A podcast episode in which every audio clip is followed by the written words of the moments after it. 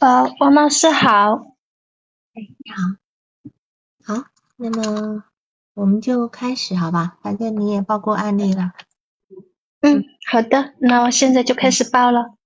嗯，好。嗯，这个来访的名字呢，我给他的化名是 X，呃，年龄是十三岁，初一，女生。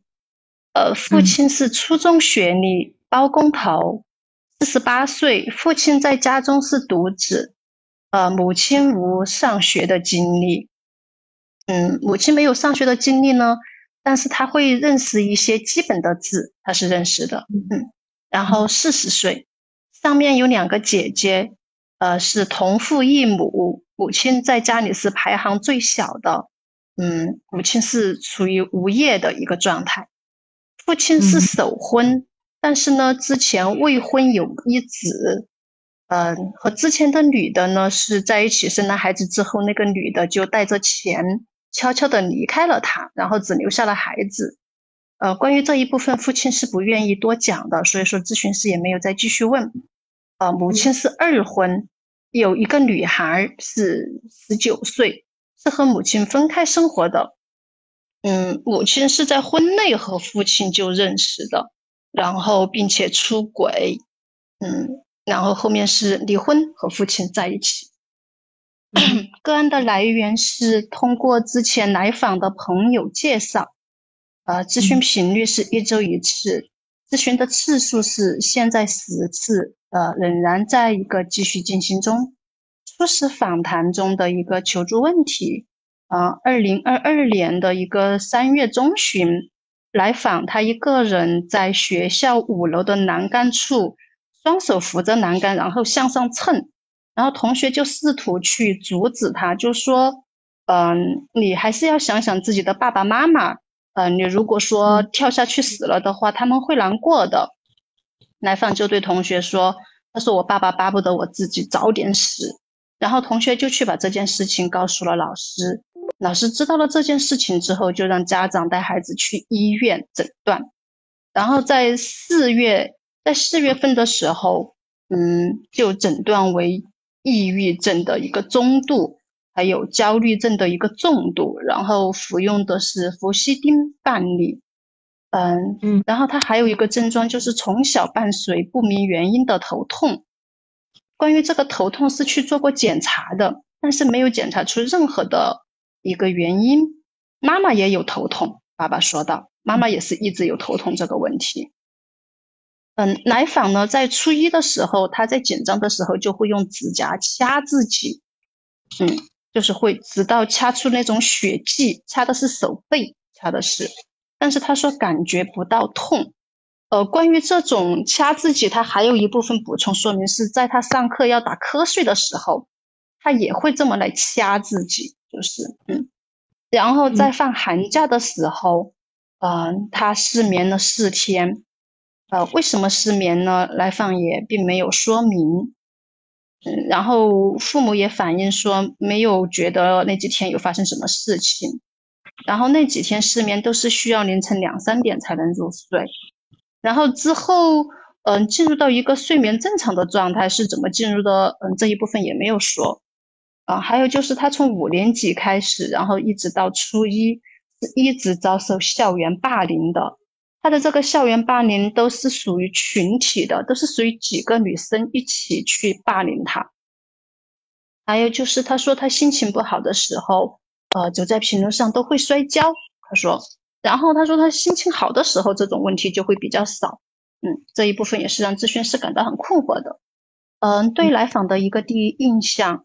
感觉像还未睡醒的一个婴儿，有种迷迷糊糊的一种混沌感，整体看上去是松垮无力的。爸爸在场的时候，来访会一句话都不说，完全的沉默，眼睛只会看地面。然后爸爸出去之后，他就像一只复活的小鸟，嗯，会主动的讲关于自己在班里的一些事情，啊，脸上的表情也是笑容满面，精神面貌也是精神抖擞、充满活力的样子。嗯，形成了很大的一个反差。之前没有，吴老师，你补充一下他的外表的样子好吗？哦，好的。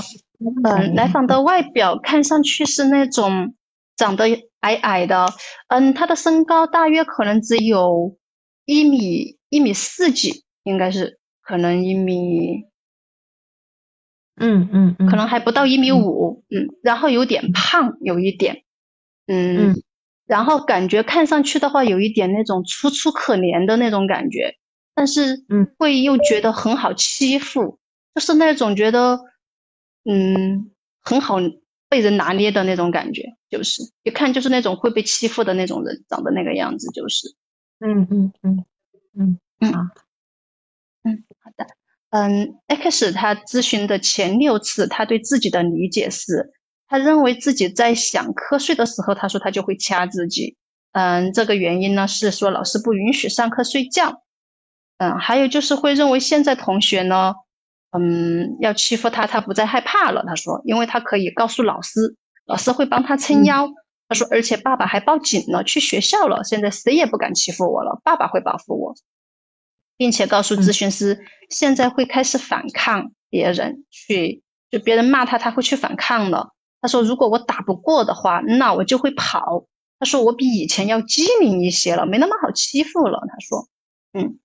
嗯，然后他还说到，认为自己以前会被欺负，是因为以前和自己关系好的同学在这里，他就知道了那个力气很大，然后人也很拽，打人很痛。他说他转学走了，他说他在的时候是会保护自己的。啊，然后咨询师的一个评估是，嗯，感觉来访者的一个心智化的一个功能可能还处于一个未发展的状态，不能看见行为背后的原因。也无法反思和觉察，然后抽象的能力好像也处于未发展的状态，就是他没有办法去进行一个从 A，他无法去联想到 B，就是，然后他的超我这一部分感觉好像发展还是处于一个比较僵化的一个对权威的绝对服从，因为他很多时候他都会说老师说的什么什么，嗯。家长怎么跟我说的？就是会是这个样子，完全听不出他自己对这个事情的感觉啊，这些看法，呃，以及他的字体感觉也是碎片化的，呃，包括他对情绪好像也是无法命名的，嗯，自我感知的能力是偏弱的，自我感知的能力，呃，还有就是早期养育者也许对 X 的静音需要的时候，可能更多也是缺乏的，嗯，字体更多可能处于一个水平分裂。就处于一种无价值感和这种空虚感、死亡感，然后还有他理想化需要的这一部分发展的时候，好像也可能是缺乏的。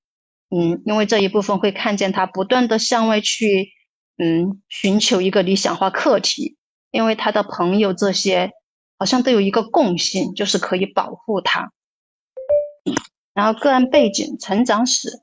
呃，母亲在孕期的时候是经常跟父亲吵架的，经常很生气，嗯，并且说到生气吵架的主要原因是来自于经济。当时的那个经济是说的是连吃饭都成问题，就是生存很困难，也是最近两三年经济才慢慢好转。嗯，然后是足月顺产，身体健康，和妈妈是在一起母乳喂养至一岁，前几个月的时候是经常夜哭的。然后一个月之后，妈妈外出上班，就由奶奶照顾了。呃，但是当两岁的时候呢，奶奶和爸爸的腿都同时摔断了，就是前后相差不没有几天，就是摔断了。妈妈就回来了，然后就当时是既要照顾孩子，还要照顾两个大人。他说当时感觉就是，哎，只要有人愿意帮我抱一下他，那就让他说，那我就真的很感谢他。他说就只要有人愿意，就把孩子想要给到别人去照顾那种。这个情况是一直持续到三岁，嗯，并且还有一点是，这个来访他在几岁的时候，父亲和母亲才办理结婚证，然后具体几岁呢？父亲也是不愿意说的，就是，嗯，在两到三岁的时候，来访会经常小便，而且小便都是拉在裤子里，大便也是在外面随意的上，在幼儿园刚开始几天会哭。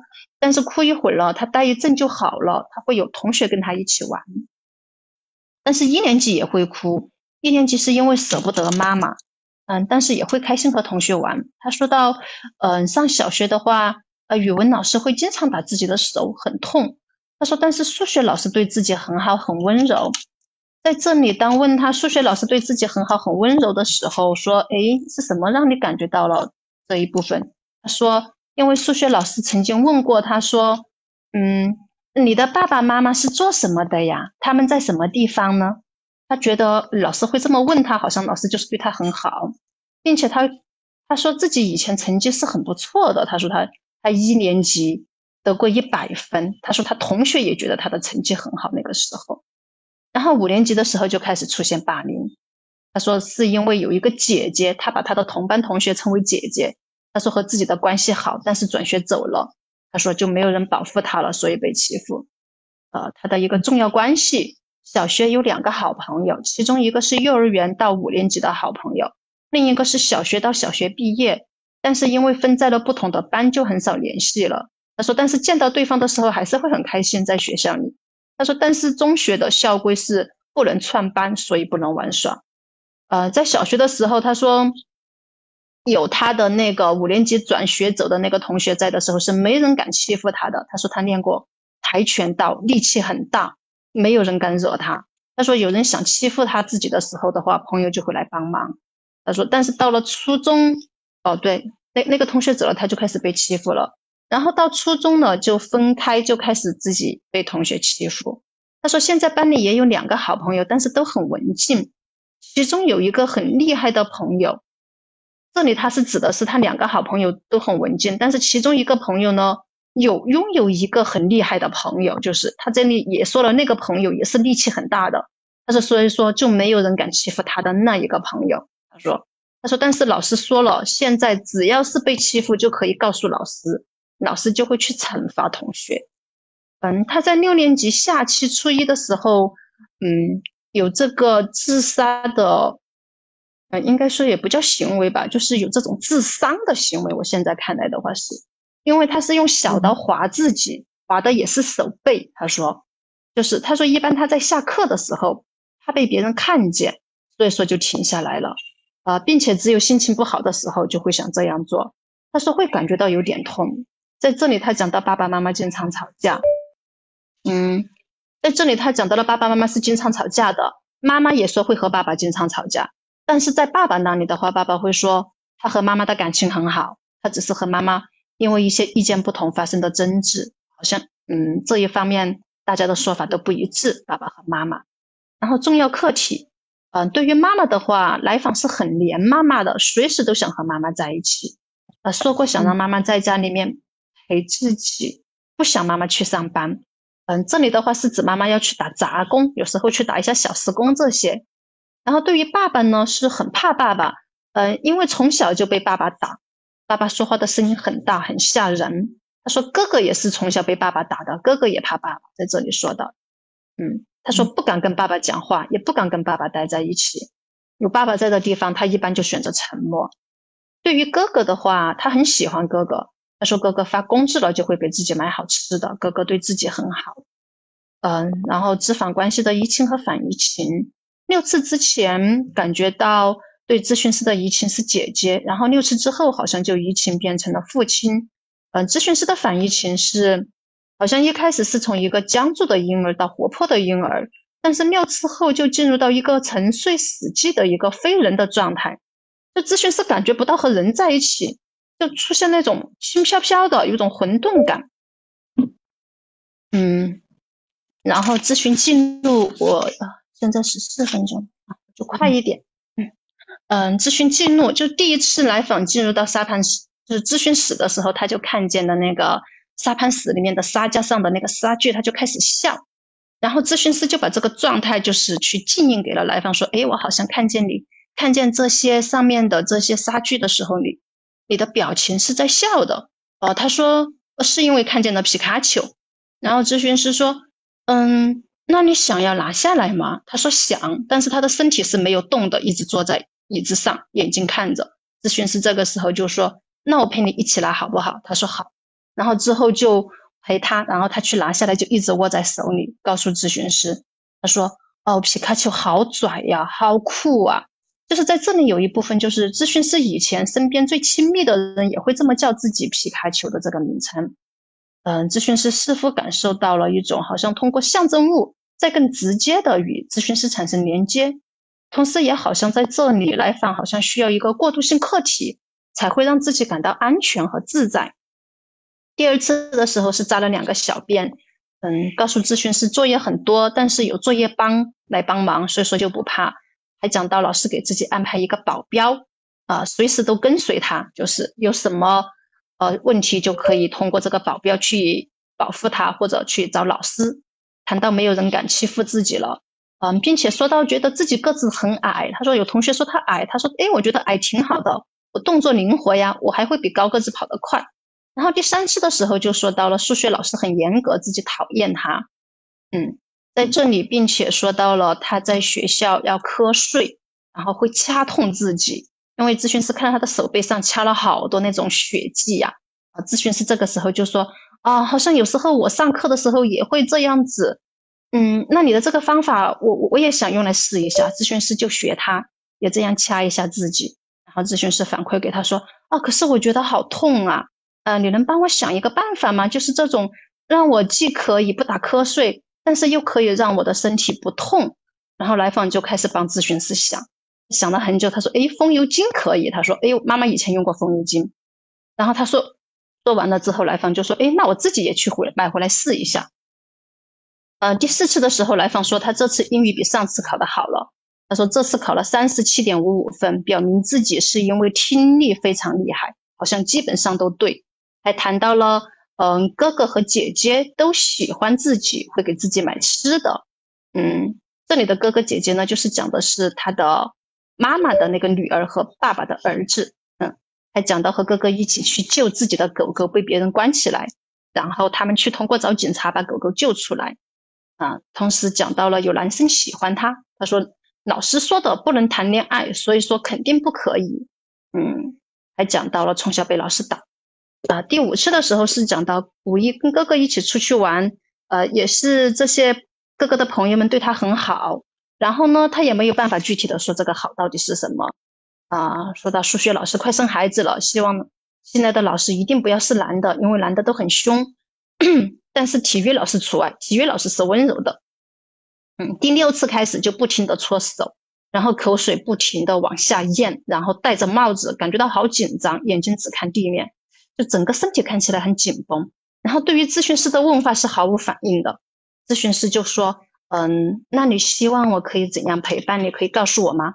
来访是无反应的。接着咨询师就讲：“呃，如果我说的是你希望的，你就点头，可以吗？”来访点头了。咨询师说：“你希望我安静的陪伴你吗？”来访者就点头。然后之后就进入一个沉静的状态。呃，咨询师就注意到来访的手渐渐从之前的紧张状态逐渐放松。然后身体也开始变得柔软，慢慢的眼睛就闭上，进入睡眠的状态。在这个过程中，咨询师就有一种好像陪伴宝宝睡觉的感觉，好像就是在说，呃，宝宝你睡吧，妈妈就在旁边，啊，你很安全，你可以安心的睡。然后直到咨询时间到了，来访还未显示咨询师叫醒他的，嗯，当时来访是伸了一下懒腰，然后走出咨询室的。然后这一次之后，咨询师就连续家长询问吃药的情况。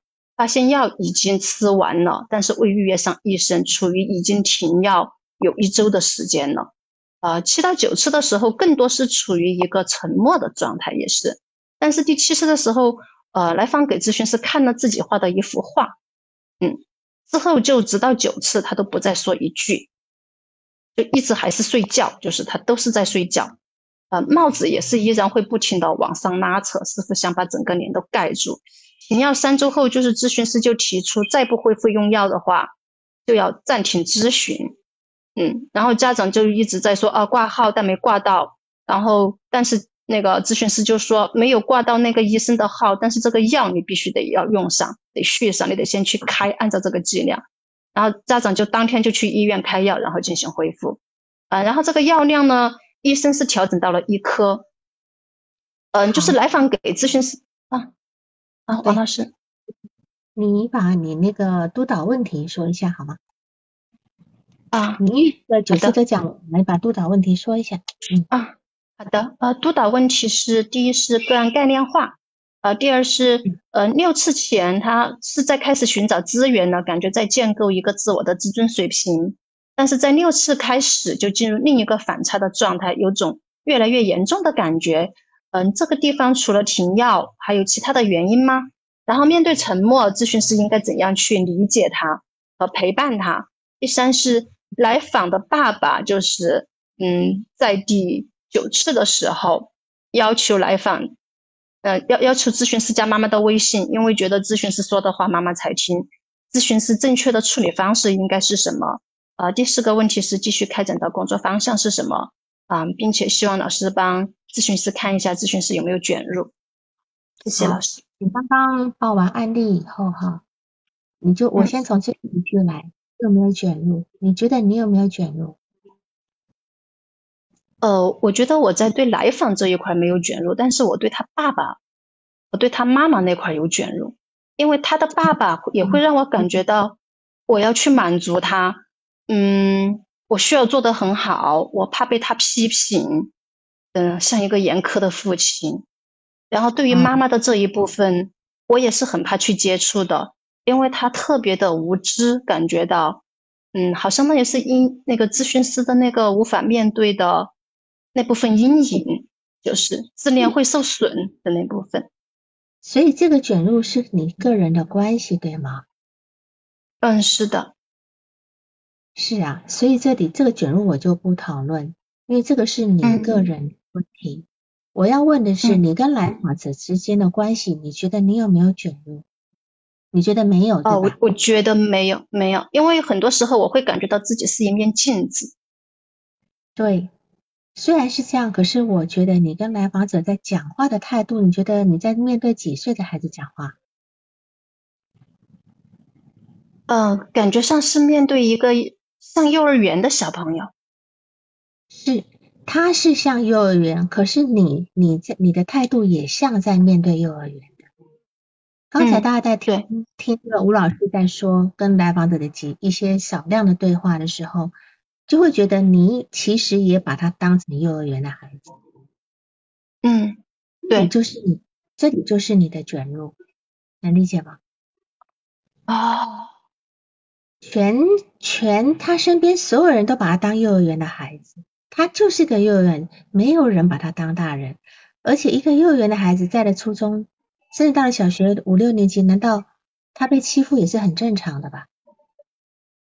嗯，对。而且你说过他的样子就是那种矮矮矮的、胖胖的，一副楚楚可怜，好像要容易被欺负的样子。同样，嗯他这个样子，我们这样讲，一个人会形成什么样的样子，都是他。呃，早年的一个需求而来的，也许他早年的这个样子是能够得到帮助的，他会碰到很多人帮他、爱他，而且喜欢他，对吧？对他好，嗯嗯。但是这个样子到了到了小学高年级以后，谁还谁还管你啊？谁还喜欢你？因为你已经很明显的不合时宜了，他自然会招人家来欺负。这样能理解吧？所以他完全停在那个地方。所以你你一个咨询师，你虽然因为他毕竟心智化、心智年龄很低，你虽然是可以用一些简稍微简单一点的词语，可是你的态度上最好还是能够面对一个初中生的态度。哦，好，这个是当然你可以慢慢来，不要一下子太硬，好，太冲动，这样好。嗯，这样，嗯，然后我们从你的这，我先回答你第四个问题，然后第三个问题就是说。你来访者的父亲要求你加妈妈的微信，对吧？哈，加妈妈的微信的时候呢，我觉得不管不管是加谁的微信，其实加了也无所谓，因为你加了也无所谓，因为毕竟我们总是跟呃工作是个十三岁的女孩，所以这个是个未成年的孩子，我们总会跟父母沟通的，总会要联络时间呀，干嘛的哈？而且你是人家介绍的，你并不是在。你不是在平台上对吧？不是，所以你一定得加的。你你不是在，因为平台我们透过平台就好了哈。你是呃个人接的，所以这个地方只是说你你加了以后呢，其实有需要是对方来联系你，加不加不是问题，没关系。你只是说你接下来就不你不做私下沟通，他如果一天到晚烦你，你也不用回他，你只要告诉他呃呃。找个在咨询室你聊就好了，你也不用当下回答问题。所以，而且对一个十三岁的女孩，她的心智在幼幼幼儿园的一个状态之下，家长家长访谈是非常重要的。所以，如果说你一一早开始跟父母访谈，对吗？嗯，那但是他们开始是跟父母访谈，三个人的访谈有过吗？嗯，就是第一次访谈是父母父母来，然后把孩子也一起带来的。嗯哼。就说，其实以他来讲，尤其是这个孩子，他要改变他父母跟他的一个互动的状态，他才能够真正发生变化。然后呢，在这地方一定要加入一个家庭的一个访谈的部分。你甚至可以，甚至也可以增加夫妻之间的访谈，因为看看夫妻之间的互动是什么。然后三个人的访，三个人在场的访谈。当然，你这里要有一个家庭治疗的一个技术，就是说。也许你今天三个人在场，你可能重点就放在呃父母的身上，好，你会去从父母去问很多问题，因为这个孩子的表达也是有一些困难的，没有办法表达太深的东西。可是你，你可以在孩子面前，呃，在父母面前去询问一些孩子的问题，去询问孩子，由孩子来回答，然后看看父母的态度，看看孩子，这这个就变成我们在做家庭治疗的时候一个非非常重要的一个活线的问题。所谓活线。活现他们家里的一个互动的状态，因为绝对是三个人的说法都不一样的，所以这时候三个人分开访谈是没有用的，要合起来访谈。当然也可以两两访谈，两两访谈，呃，妈妈跟孩子，爸爸跟孩子，或者是夫妻两个这样子。好，那这个地方我先回答你最后两个问题，然后个案概念化，当然就是我们整个在这个呃督导的过程中，就全部都是个案概念化。好。我们现在来看一下，你的来访者是十三岁初一的女孩子，可是你在告诉我她家庭状况的时候，对于来访者就这几个字：十三岁初一女。可是，但是你在说她父亲跟母亲的事情的时候，反而比较多。就说病人的一般资料，你刚刚说了很多，爸爸包工头独子，四十八岁，然后夫妻两个，呃，怎么两个都二婚啊，又干嘛等等呢？他们各有什么小孩？嗯，说在这个地方很很有意思，就是。这个这个是属于个案资料，可是个案的资料很少，大部分是父母的东西资料都比他多，所以我们从这地方就可以知道，来访他很单薄。他在你在对父母访谈的同时，第一次的访谈同时，其实父母说了他们自己蛮多的事情，是吗？嗯，对的，是的，对。事实上，我们第一次访谈是要访谈孩子的问题。说孩子在三月的时候，他爬上栏杆要自杀。那么那次是什么事情导致孩子要爬上栏杆自杀呢？要爬上栏杆还没说要自杀，就是爬上栏杆是为了什么事呢？这里有问吗？没有问，好像哦，这这这这一个对，就是就是因为他要去自杀，然后后面才知道他被欺凌。后面才知道，重点是一个人在学校爬上栏杆，为什么？是为了什么？是爬上栏杆？嗯，这个没有问。对，所以按理来讲，今天父母带着孩子要来跟你跟你做咨询，首先要问触发因素是什么？触发因素虽然是爬上栏杆，但是为什么爬上栏杆？这很重要呀，这很重要哈。所以这个地方等于是说。大家无意中的都在忽略孩子的事情，大家无意中，但你们三个人，三个成年人在忽略忽略这个孩子的一个基本问题。所以本来一个记首次访谈就是要了解这些，他为什么要这么做？好，然后他这个孩子，呃呃，小时候这个成长过程里面有没有什么比较重要的事件啊？等等的，我们初始访谈是要访谈这，不是访谈这个父母，你们是怎么结婚的？你们之前有什么婚史？这对我来讲，当然有需要我会知道，但是不是在第一次这样子哈。好，然后呢，再来就是说。他的那个呃，比如说他吃的那一种呃氟呃氟西汀半粒，其实半粒很，我不知道他的以后呢，你们最好是能够问一下他是几毫克的，要问几毫克，你光是半粒不知道，因为呃氟西汀有十毫克跟二十毫克的，正常来讲呢，他初次应该是，尤其因为他医生给他开半粒，因为他是初孩子嘛，毕竟十三岁而已哈，而且还是一个。第一次服用，所以呢，可能就是吃一周之后或两周之后就要去调药。大概这个来访者吃了药丸就没，医生他就没有再去复诊，我估计是没有再去复诊。然后这个药呢，这个药呢其实是一个呃，就是一个呃，就是情绪稳定剂，要吃四个礼拜才能够起效果的。那么这等于说他的药根本还没起效果。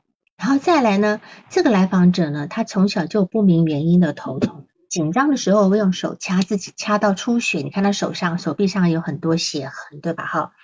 那么在这个地方来讲，他五年级的时候开始就接呃遇见校园霸凌，如果不是当时有个人能够保护他的话，哈，他可能更早要被霸凌。然后他心情不好的时候，走在路上都会摔跤，这件事情是不能够忽视的。一个孩子走在路走路都会摔跤，是不能够忽视的，因为他有可能运动发育落后，运动神经发育落后，有可能中枢神经有问题，有可能感统失调，有可能缺钙。所以在如果说这个摔跤的状态来讲，首先我们要先排除生理原因，对吧？当然，我评估这个来访者，因为他说是心情不好的时候才会摔跤。我觉得呢，这个人身体累的时候呢，确实是很容易很难顾及到，可能路也走不稳了，确实很容易睡睡觉。越小的孩子越明显，那是因为他的身心能量都没有办法支持他的四肢，所以是这是一种极度衰弱的状态。好，那么他心情不好的时候，一定是耗尽他非常多的能量，所以他才会摔跤这样子。然后在这个孩子呢，他的心智化非常低，这个你也能够判断的出来。但是他的躯体反应非常明显，失眠、头痛，对吧？好，而且所以他的的他的冲突在潜意识层面是非常剧烈的，但是在意识层面全部被屏蔽掉了。他屏蔽的方式是什么？你觉得他屏蔽的方式？沉默，沉默，睡着了，哦睡着了，睡着。睡着了，对吧？好，我大概再来解释他这个睡着。这个睡着，我担我甚至担心有没有要住院的地的程度。当然，我们先观察一下哈。那么他说他从小就头痛，其实他从七七月从第七次就是五月底的时候呃开始休学，对吧？哈，开始休学。他当时休学的原因是因为头痛，他在他在背书背不起来，搞导致头很痛，痛到哭。好，那么他在痛哭。对，跟同学讲说，如果我滚下去会不会死？其他同学就跑去告诉老师，老师就要求他休学。好，当然，我觉得老师对待他的方式也是对待一个幼儿园孩子的方式，对吗？对，是的，是的，还给他请保镖，一直守着他。对，什么叫请保镖？一个初中生怎么会用这种方？老师来说啊，你有事有有事情来找我，谁欺负你来找我啊？然后呢，我给你派一个保镖保护你。这完全是跟一个小小孩在讲话的方式，所以你就知道他会勾引身边所有人用这种对待小小孩的方式来对待他，所以我们千万不要再进入这个这样的一个互动中。好，所以在这个地方，然后呢，再来呢，就说小学老师如果这样对待他是合理的，因为小学老师毕竟从一年级带到六年级，可是初中老师是不应该的。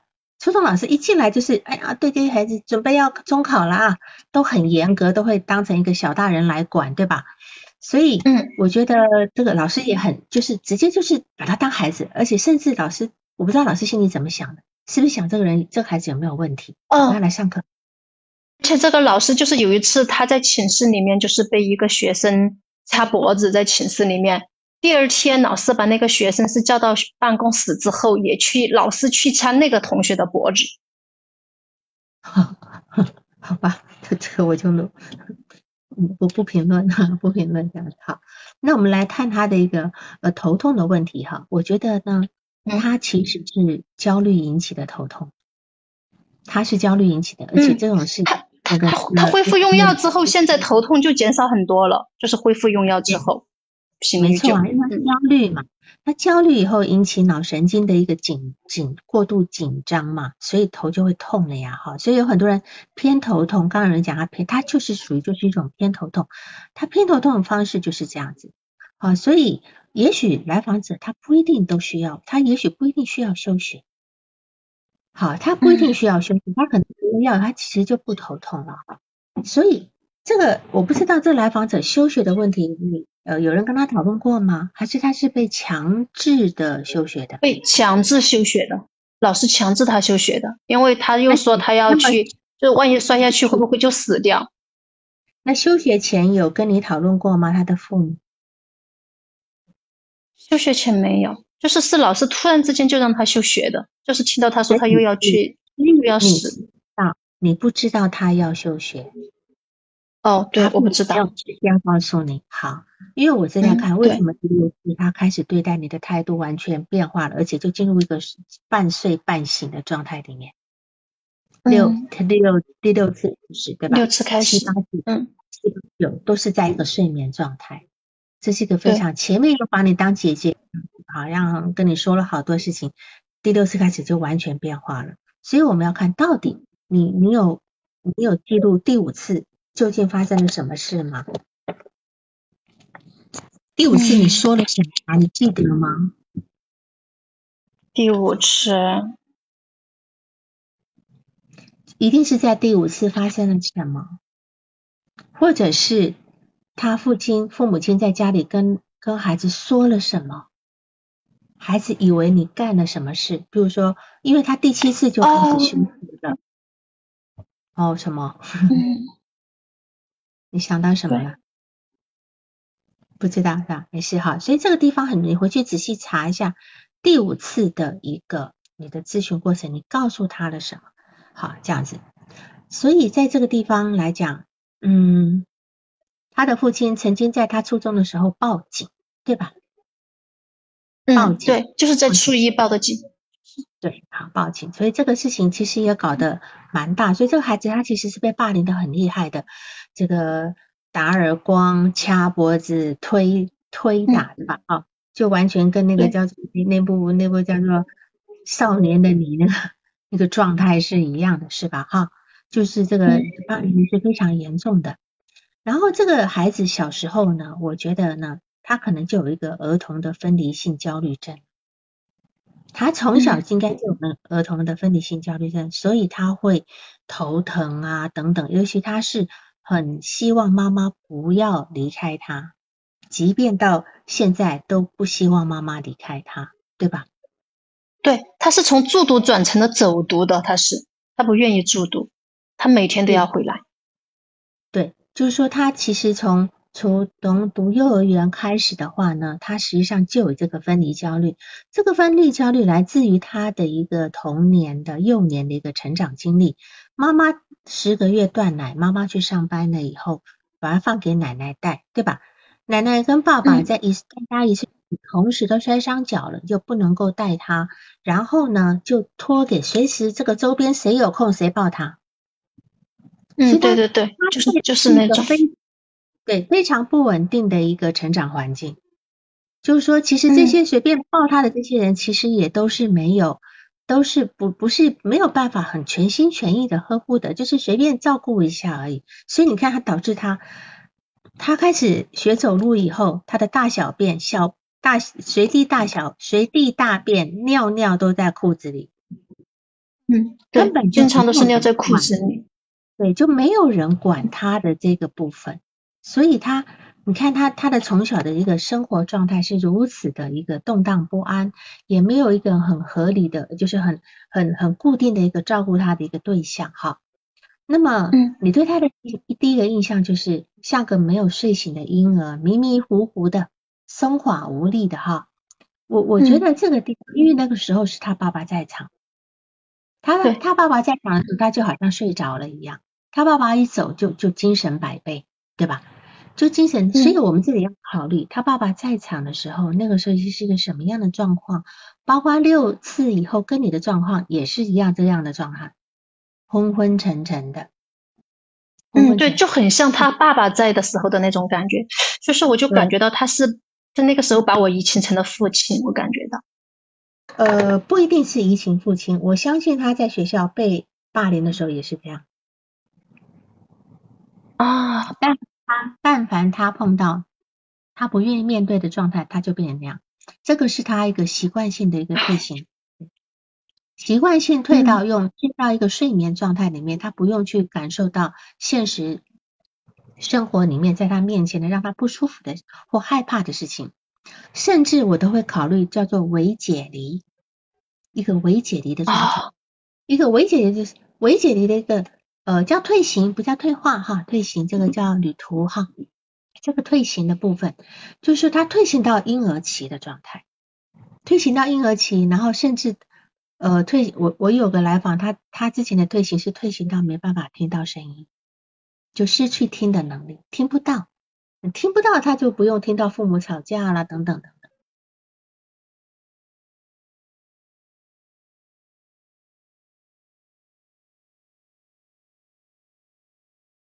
他是跟他的现实是失联的，他不用感受到失联，他的他情感也失联了，他的但是他的身体却常常感头疼痛、头痛等等的部分，或许他都还有呃腹泻啊、肚子痛，我不知道，可能都有这个部分。好，所以他其实是用这种方式陷入那个白日梦的状态，不用去面，不用醒来去面对这个世界。这个部分哈，所以这地方是我们要考虑的。待会呃，我再跟你谈怎么去面对他这种退行跟微解离的一个状态。然后呢，他上他的早期操，他还在属于一个非常早期操我的一个的部分，很僵化。他会说老师不喜欢我，老师不喜不允许上课睡觉，所以我一定要让自己醒着。嗯，什么叫做老师不允？这里呢是不仅他只是因为权威不允许跟惩罚而不敢去做，其实青春期的孩子他应该是更在意身边的人对他的感受，身边人如何评价自己，而不是说啊老师说不可以我就不可以，老师说不可以串班找同学我就不可以。青春期的孩子管你这不管对，我刚刚讲没有这部分，唯解离是唯唯的唯。些微的微，就是它不是真正的解离，它不是真正的解离，就是在那一刹那，在那一刹那，它有一种很像解离的样，很像解离的，对啊，当然你用 那叫做我我这个我就这有有人用那个呃，就是我呃我真微的真微的微好像感觉也挺好的哈。然后呢，其实它这地方它还它还停留在它还停留在呃。权威呃惩罚那个阶段，就是小小小孩子不做错事情是因为怕被惩罚。嗯，幼儿园小学一年级、二年级前，孩子不做错事情是因为他怕被惩罚。一直到了慢慢大的时候呢，才会知道我不做事情、不做错事的原因是什么，不是因为怕惩罚，而是觉得为我对我好。好，我我我不应该这么做，我不我就不应该上课睡觉，或者我就不喜我不应该上课睡觉，我怕同学笑我。他会有对自己的一个部分，而不是说我因为怕惩罚。所以从这个地方就可以看出，他心智年龄还是在那个呃很还还在很早之前哈。那么他的世他的世界是分化的哈，就是保护他的跟欺负他的，对吧？他会认为自己会被欺负。自己会被欺负，是因为以前好的同学走转学走了，所以他开始被欺负了。那么，嗯，他会认为，他认为说有人保护，所以不被欺负；没有人保护，就会被欺负。所以，他他的分裂很，他的分化很简单的这个状态。然后呢，就是说，呃呃，就是说他他的他他小时候呢，经常夜哭。嗯，他妈妈虽然说，他妈妈说他小时候经常。呃，经常夜哭，几个月前经常夜哭，几个月前他妈妈还在喂奶，还没有去上班。那么一个会夜哭的孩子，应该是心里有焦虑的。呃，那么此时呢，他我这个时候几个月前跟妈妈还是处在一个共生状态，那么母亲的焦虑也会带给孩子没有办法好好休息的。啊，所以这个孩子在生的最初的几个月，其实一定是。不管这个孩子是什么状态哈，不管妈妈什么状态，这个孩子一定是充满焦虑，就是那种呃对于外界不熟悉的各种没有办法配合自己满足自己的那种破坏焦虑，这是正常的。即使一个母亲她很平静做得很好也等一下哈我先看一下我看我怕没电了。好好就是即即使一个母亲她做得很好很安静这个孩子也是在前前几个月会充满一个焦虑的这个叫做偏执分裂位的焦虑。好但是他的这种偏执分裂会带来的一种最初的一个破坏焦虑，会被母亲一次又一次的安抚。然后，如果母亲她够够够够合格的话，哈，一次又一次的安抚，然后他会逐渐的去信任这个世界，培养出他一个信任品质，然后跟这个世界有个良好的互动。所以说，常常说一个家庭呢，最好的风水呢，就是一个女家女主人的平稳的情绪，这是一个家庭最好的风水，会会让很多事情都运转的很顺利。但是这个孩子显然是没有，因为他小时候常常夜哭，常常夜哭表示他没有办法好好的休息，因为白天他白天大家醒的时候呢，可能对他哭不哭是印印象中没有那么呃，可能大家都醒了，他就觉得哦，好像大家都醒了，我我安心我睡觉。可当晚上大家都睡安静下来，他开始就焦虑了，他就开始哭。所以有很多小孩子出生前几个月白天不哭，晚上哭，就是这样的一个原因哈。所以在这个地方呢，在他刚刚讲到，他两三两三根本没有人照顾他，随时随地谁有人邻居谁有谁有帮忙他就就照，连大小便都没有个没有人帮忙，更别说训练他了。所以他在这个刚预期的阶段，完全过的是一个毫无章法的生活。所以他幼儿园跟小学一年级去学校还是会哭，但是他依旧乖乖的去学校。他对母亲的依恋是一种非常不安全的依恋，因为因为小时候即使母亲下班回来，都还得去照顾那一个呃奶奶跟爸爸摔断腿的，对吧？我们知道摔断腿常常都要治的治好要好久的时间了哈。然后其实他对他的母亲一直是有一种得不到的一种感觉，一直守候着母亲，即使到了现在，他都还是希望跟在家里跟母亲在一起这样子哈，是这这样的一个部分。而且他在班上叫同学叫姐姐，你刚刚也说了，叫自己的同学叫姐姐，他他是把自己放在一个很小、很需要保护的一个位置上。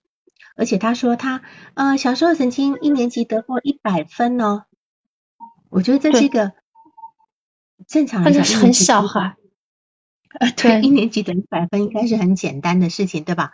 可是他会觉得。他要去炫耀，我一年级曾经得过一百分，除非他后来能够去炫耀的东西实在是太少了。好，五年级开始被欺凌，那是因为他跟同学的差距越来越大，他明显的迟滞，我甚至发也怀疑到他的呃精神有没有精神发育迟滞，有没有智力发育迟滞的问题。这个是我我给你提个醒，你这个后面要注意的部分，他的智商的部分这样子。然后呢，在这个年在这个时候，他跟班上同学都是不合时宜的言行，会越来就会让他招来欺凌的可能，而且欺凌欺负他都是女生，对吧？嗯，所以对，就是说他的样子其实就是会引引发别人对他欺负。你刚刚讲的。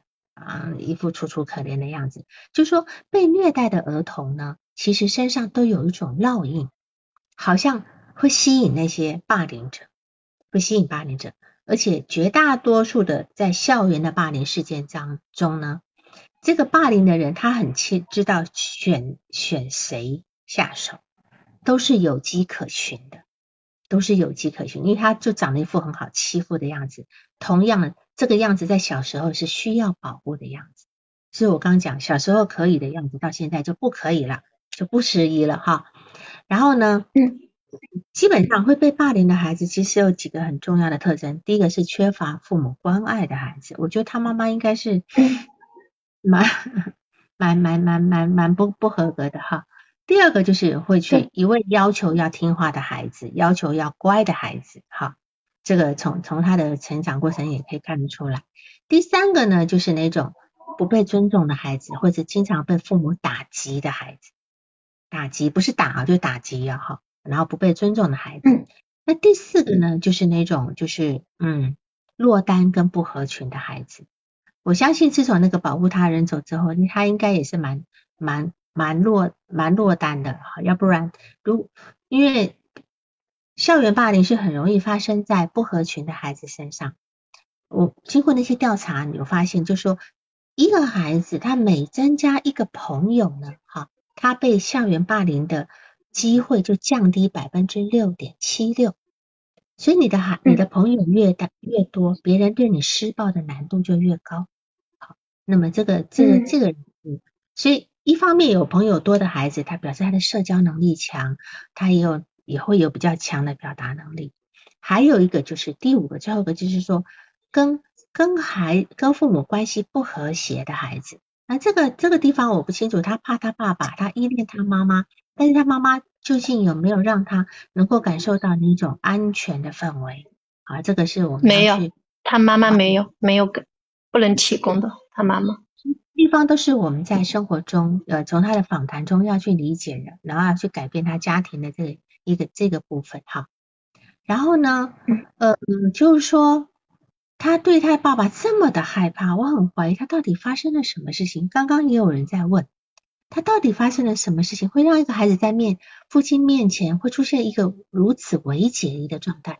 他爸爸打他吗？打，幼儿园就开始打，而且，嗯，还会用皮带打，还会用。哦，所以先霸凌他人是他爸爸了。对，嗯，他妈妈是精神霸凌哈。好，嗯，我觉得，呃，我觉得这是他，呃，他习得的一种一种习得性无助。所以他或许他在学校如果被欺负的时候，也进入这种要死要活的昏昏，别人在欺负他，他的欺负那样，会引发别人打得更凶的。能理解吗？好吧，他就是一副那个样子，随便你，哎，但他现在稍微好，他知道要跑了。嗯，现在要跑，现在知道要跑，现在要。其实他爸爸难道没有看到他那种要睡不睡的样子吗？他爸爸没看见吗？看见了，他爸爸就说：“你说呀，你怎么不说？你这个样子干嘛？在问你话呀？”就是会这个样子。好，然后咨询师就去制止了。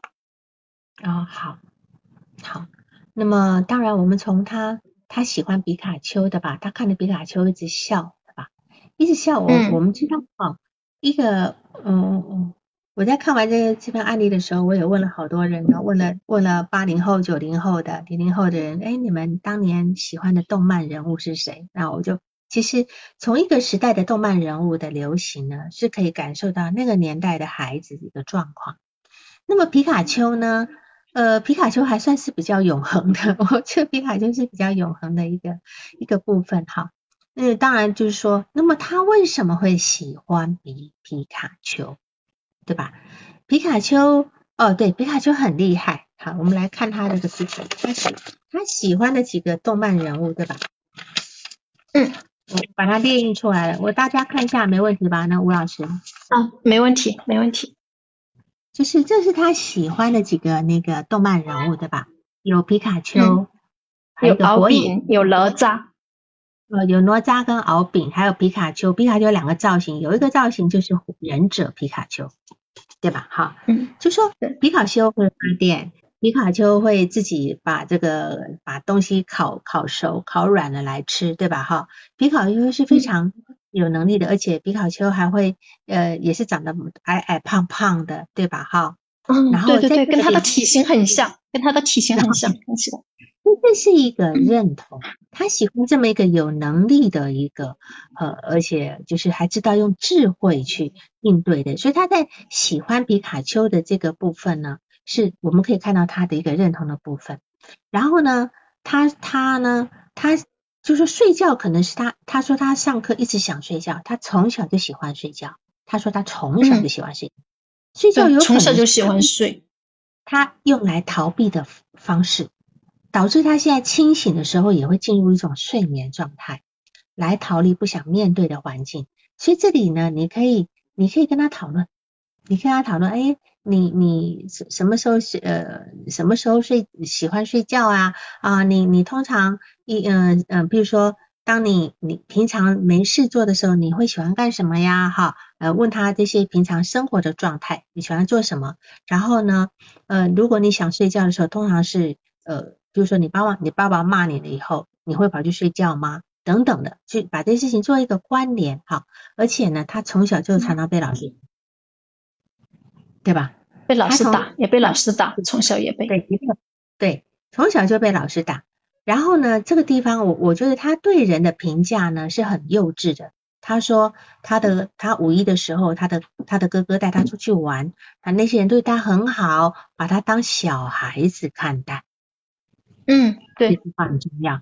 就是他会说一个人对他好，要么就是可以保护他不被欺负，要么就是给他吃的，要么就是带他玩，就就完全是幼儿的状态。对，但是他这次说的很清楚，他们对我很好，把我当小孩子看。嗯，对，事实上她已经是三岁的女孩子，开始发育了，我甚至怀疑她月经都来了，这里还叫做小孩子看待吗？所以她这地方评断很幼稚，就是不管对方真正的样貌，只要对我好，而且她也不管自己的需求，只要别人把我当成小孩子，就是对我好。所以呢，这样就可以被照顾。我们知道青春期的孩子其实是希望别人把他当大人吧？对。一般青春期的孩子最讨厌别人把我当小孩子，他却还希望别人把他当孩子这样子哈。所以呢，在这个地方呢，哈，你就会问他，对你好就是给你买吃的，你刚才说给你买吃的，对吧？陪你玩就是对你好，是吧？好，然后呢，如果他今天跟你讨论，你你呃，把你说啊你喜欢看什么电影啊？啊你喜欢看什么动漫啊？有人跟你这样讨论这些话题吗？如果没有，就是你要去跟他讨论。我跟他讨论过，他说他现在喜欢看电视，嗯，他说他看动画片。我问他看什么动画片，他说不知道。就是你问他，他说他喜欢看电视剧，你问他，哎，是什么样的电视剧，他也说不知道。就是他，他说反正就看着。像你说，我很想知道，你下次看的时候，你把它记下来告诉我。啊，学习让他对你搞算里面去，而且他第六次开始的时候就开始进入一种昏迷的状态，他不停的搓手，不停的咽口水，嗯，我就很紧张。搓手就跟跟焦虑是有关系的，咽口水是因为他有很多话不能说，他压抑他要说出口的话，所以他会导导致口水一直分泌，所以他必须一直吞，一直吞。当然这里也有攻击的味道，但是这个孩子是不敢。不敢攻击的，所以呢，在这个地方呢，一般焦虑的话，一定会出现这种呃头痛啊、口干呐的部分。一旦口干，他就会一直分泌口水，就会一直想要，甚至就抠手指啊、拉衣服啦等等的，这些都是他当下很焦虑的状态。那在这状态，他虽然进入一个昏，就是昏昏欲睡的状态啊，我觉得进入一个昏昏欲睡的状态里面呢。我觉得你你虽然说是是在陪一个孩子睡觉，可是你依旧让他进入一个孩子的飞行状态，因为他当你说他当时戴了一个帽子，只看着地面，然后身体很紧绷，对吧？然后好像要把整个脸遮起来的样子。然后当他开始，他是真的，我看就是他有这个本事，马上进入一个自我催眠的状态，就开始身体就放松了。但即便在这个放松的过程中，我认为你还是可以跟他，因为这进入一个。他自己进入催眠状态了，这这里你就可以跟他讲话了，你懂吗？啊，我我就可以跟他讲，对，你也让自己进入一个半催眠，你自你们两个都在一个催眠状态里面去，因为他进入一个冬眠状态，这是他小时候在家里动荡纷扰，唯一能够保护自己的状态，就是进入一个睡眠状态，这种是一个无无梦无思维的，因为任何这咨询是可以讲什么呢，老师？就咨询是可以讲什么呢？问他，问他事情呀，问他事情，你要问他，你现在最害怕的是什么？哦，就就好像进入春眠，就就如果说不回答的话，那他如果不回答，我还是一直问是吗？可以，可以，你就他点头摇头都可以。就他自己都进入催眠，你还不好问吗？理理解吧？好，他已经进入状态了，所以呢？你你你你就可以有很多，就说哎呀，那个你你妈妈就问问很多，他平常因为这个状态里面，因为他平常说不出来，他有可能是防御住了，不能说。但是在状态里面，他可能有很多自己原来不愿意说、不敢说的，他就甚至包括问他学校的问题，对吧？等等的，你你当然你还有很你可以先准备一些那些呃嗯材料，对吧？甚至从他妈妈父母那边得到一些材料，你过来反过过来跟他讨论都可以的。这个部分，好，我觉得你要让自己进入一个一个催眠系列的状态，所以他这个这个这这种状态好好神奇，没有尝试过，是 是可以的，好。这这个这，请问这跟跟一个来访者躺在躺椅上，你跟他自由联想的这种有什么两样一样的部分嘛？哈，然后呢，第七次的时候，他给你了一张画，你有跟他讨论那张画的意思吗？有吗？嗯，那张画他就是因为他一进来也是很沉默的，但是他就说，他说我画了这张画，他就给我看，对，然后就因为因为整个状态看下去很低很低，所以说。我我就没有去跟他讨论，可以吗？他他在那边睡，你就可以跟他问了呀。你画这个是什么意思啊？我没看懂啊，你可以告诉我吗？对吧？好，我觉得他其实是想要借用一种方式跟你沟通的。他拿了一张画给你，我这个画也也弄出来了哈。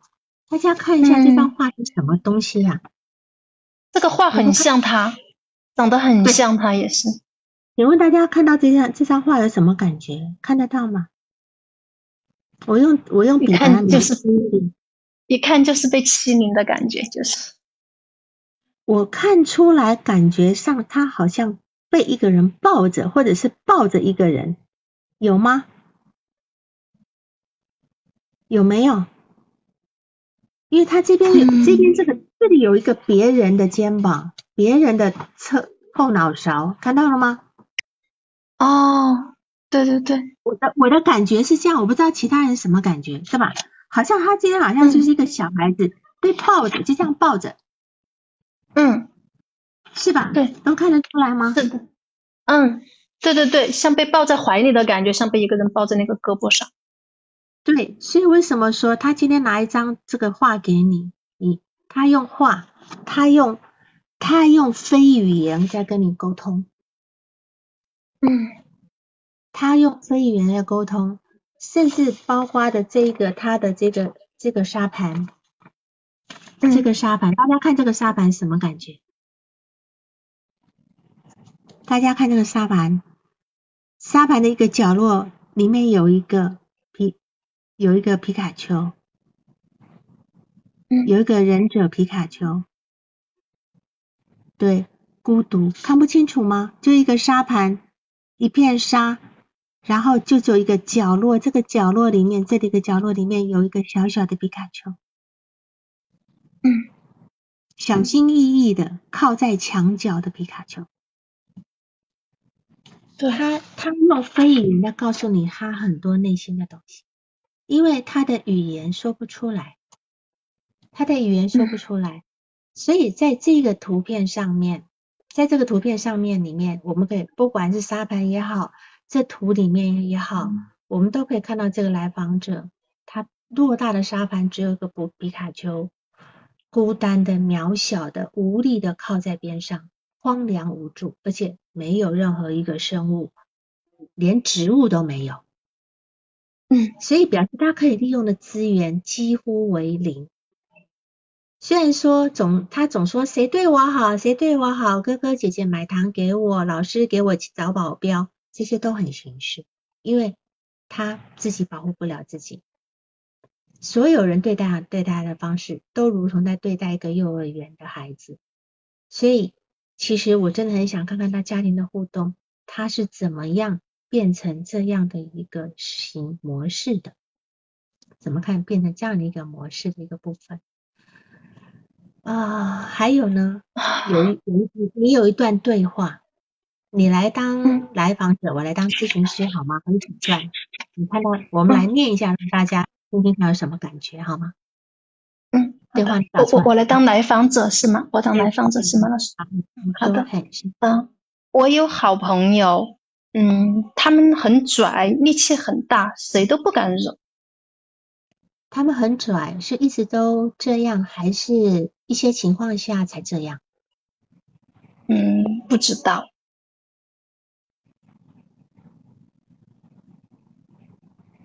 轮你呀，啊，哥哥很喜欢我，嗯，给我买好吃的，带我出去玩。听起来哥哥真的很喜欢你，还有其他让你感受到哥哥喜欢你的地方吗？不知道。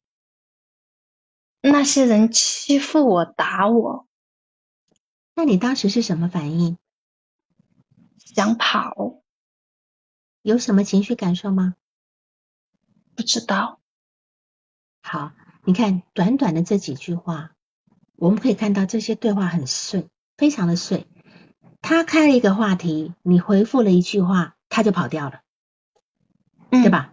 对对，他说我有好朋友，很力气很大，他们不敢惹我。那你咨询师说他们很很拽，那是不是一直都这样？你就说不知道。然后他他就是说不知道，然后又开了一个话题，我哥哥很喜欢我，带我去玩。然后你就说那哥哥真的很喜欢你，有没有其他？不知道。他又开一个话题，那些人欺负我打我。他永远没有办法往下接你的话，他回答感觉，他就接了，他又开一句话，你会他又开了一句话，所以对，就是这种，就是这种感觉，没有办法往下走。对他没有办法用理性思考，他永远开另外一个话题，就像一个，甚至这种回答问题的方式比幼儿园都不如，你不觉得吗？幼儿园还能够往下接，他没有办法。他没有，所以我为什么说我甚至怀疑他的智商？他智商的这个部分，嗯，他反正用理性考虑自己讲的话，所以这个地方你你不要跑开。他虽然他虽然绕一个话题，你可以回头去问他，你说去问他，就是他跟你说，嗯，还有其他哥哥让你感受到喜欢你的地方吗？他说不知道。那么，呃，你因为你问的太那个太复杂了。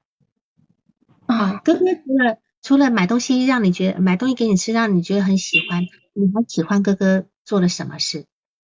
哥哥还做了什么事？你喜你你不要太太深的词去这个部分哈。对，你还是把问题拉回来。他虽然说不知道，又讲了另外一句话，你说没事，我再问一下，我再问一下，你你还喜欢你哥哥什么？简单一点的，除了除了尽量就是把这话那个。尽量延长下去去说，好，这个地方是呃从里面这边来来看的这个部分，然后再来就是说，刚刚第一个第一个问题个案概念化，我不就在这个在这个里面说了嘛？第二个呢，呃，就是说他这个进入睡眠这个问题，好，进入这种或 这是半梦半醒的问题，我你现在理解怎么处理的，对吧？嗯。理解了，但是老师，但是我讲的几件事你要特别注意。首先，我担心他是不是因为很多人很多孩子的那种呃有精神病性的问题，常常是在青春期发作的。这里你要有很多现实检验能力要去。所以有人在提到，就是说呃那个韦氏儿童智力测验可以去做，当然这无所谓，你这个智力测验一定是专业机构做的哈，到专业机构去做，然后。嗯，再来就是说他的那个，嗯，刚才提到就是他那种，呃，昏，就是你你去看他那种退行的这种退行到睡眠这个状态里面，到底有没有精神病性的部分？如果说我不知道你让他去看那个医生，你自己有没有稍微能够配合的精神科医生？认识的有吗？之前有，但是现在去外地了，现在。就说就没有了。现在，一个咨询师最好都能够有个精神科医生能够配合的。好，这个地方，因为他其实也许这个咨这个医生根本不知道他有这个状况，对吧？嗯。医生根本不知道，是你看到了，医生根本不知道。他家人不觉得这个是有问题，但是我觉得这是一个很严重的问题，非常不要哪天搞到这么解整解离去了，人格解离都有可能，对吧？好，所以这个地方是。嗯嗯，很固定的一个，就可以让他复诊的时候去，就是跟家长说，让他复诊的时候去把这一部分告诉到医生吗？是这种可以，你甚至可以写一个，呃，他的状况，让他带去让医生看。哦，哎，哦，好的，你写的让医生看，因为这东西一定是要联合治疗的，我们咨询师是没有办法面对这么重的一个来访者的一个状态，这样子。嗯。好，那当然他喜欢这个敖丙啊，喜欢这个哪吒，当然知道他心里有那种非常需要能够我命由我不由天的，但是但是如果他真的有那么一个部分，包括敖丙跟他喜欢敖丙跟跟跟这个跟这个哪吒哪吒啊这个部分来讲，其实这两个人都是很孤独的灵魂，很像分裂的一体两面。啊，都都是这么一个状态，所以呃，也许这这他很想像哪吒那样子能够重新投胎，也许这是来访者心中的一个渴求，是吧？好，嗯好，所以他是否也希望自己能够拥有那么强大的力量，让自己就不再被欺负，对吧？这这个东西都是我们要去呃共情他的那个部分，这样子，就是他喜欢的他喜欢的这些呃卡通人物等等，你要去跟他讨论你喜欢他什么。他就说啊，他好好拽呀、好什么样？哪里拽？嗯哪里怎样？是吧？哈，就这样子。嗯，对，纳入到现实感是吧？不纳入到配合治疗怎么办呢？他他这个还呃，如果今天这个孩子他应该是会配合医生治疗，他会吃药的。先先从，他很乖，很乖的他。很乖，他很乖的这个部分。好，只有成年人才可能不配合医生治疗，孩子还行。嗯，好，还有问题吗？啊，没有问题了，老师，谢谢。觉得，嗯，就是为我把我之前困惑的问题给我解惑了。嗯嗯，那你要就是要要嗯一个是智力水平的一个测试是吧？智力水平的一个测试。子真的要小心一点，真的要小心一点，好吗？好，好，嗯，那今天就这样子。好，嗯，今天这样子，嗯，谢好谢老师。嗯，谢谢老师。嗯拜拜，晚安，再因为我见还有其他咨询，好，拜拜，嗯，好，再见。嗯。